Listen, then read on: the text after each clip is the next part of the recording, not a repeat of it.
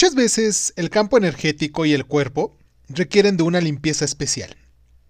Si sientes que no te va bien en la vida o que alguien te está echando malas vibras, maldiciones o el llamado mal de ojo, es el momento de hacer este pequeño ritual. Si bien no es fácil que alguien te haga brujería, ya que se requiere dinero, tiempo, elementos mágicos y habilidades especiales que la mayoría de las veces no funcionan, ese sencillo proceso te traerá un poquito de paz.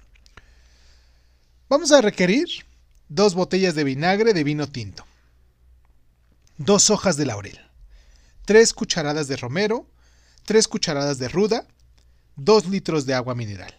¿Vale? Lo repito, dos botellas de vinagre de vino tinto, siete hojas de laurel, tres cucharadas de romero, tres cucharadas de ruda, dos litros de agua mineral. Es todo. Llena eh, una tina con agua tibia o caliente y vierte en ella todos los elementos que te acabo de decir. Métete en la tina, relájate, cierra los ojos e imagina que esta antigua receta se llevará todo lo que no es tuyo. Después de 10 o unos 15 minutos, te sales, te secas y pues listo. Tu cuerpo y tu cuerpo energético se ha limpiado y purificado.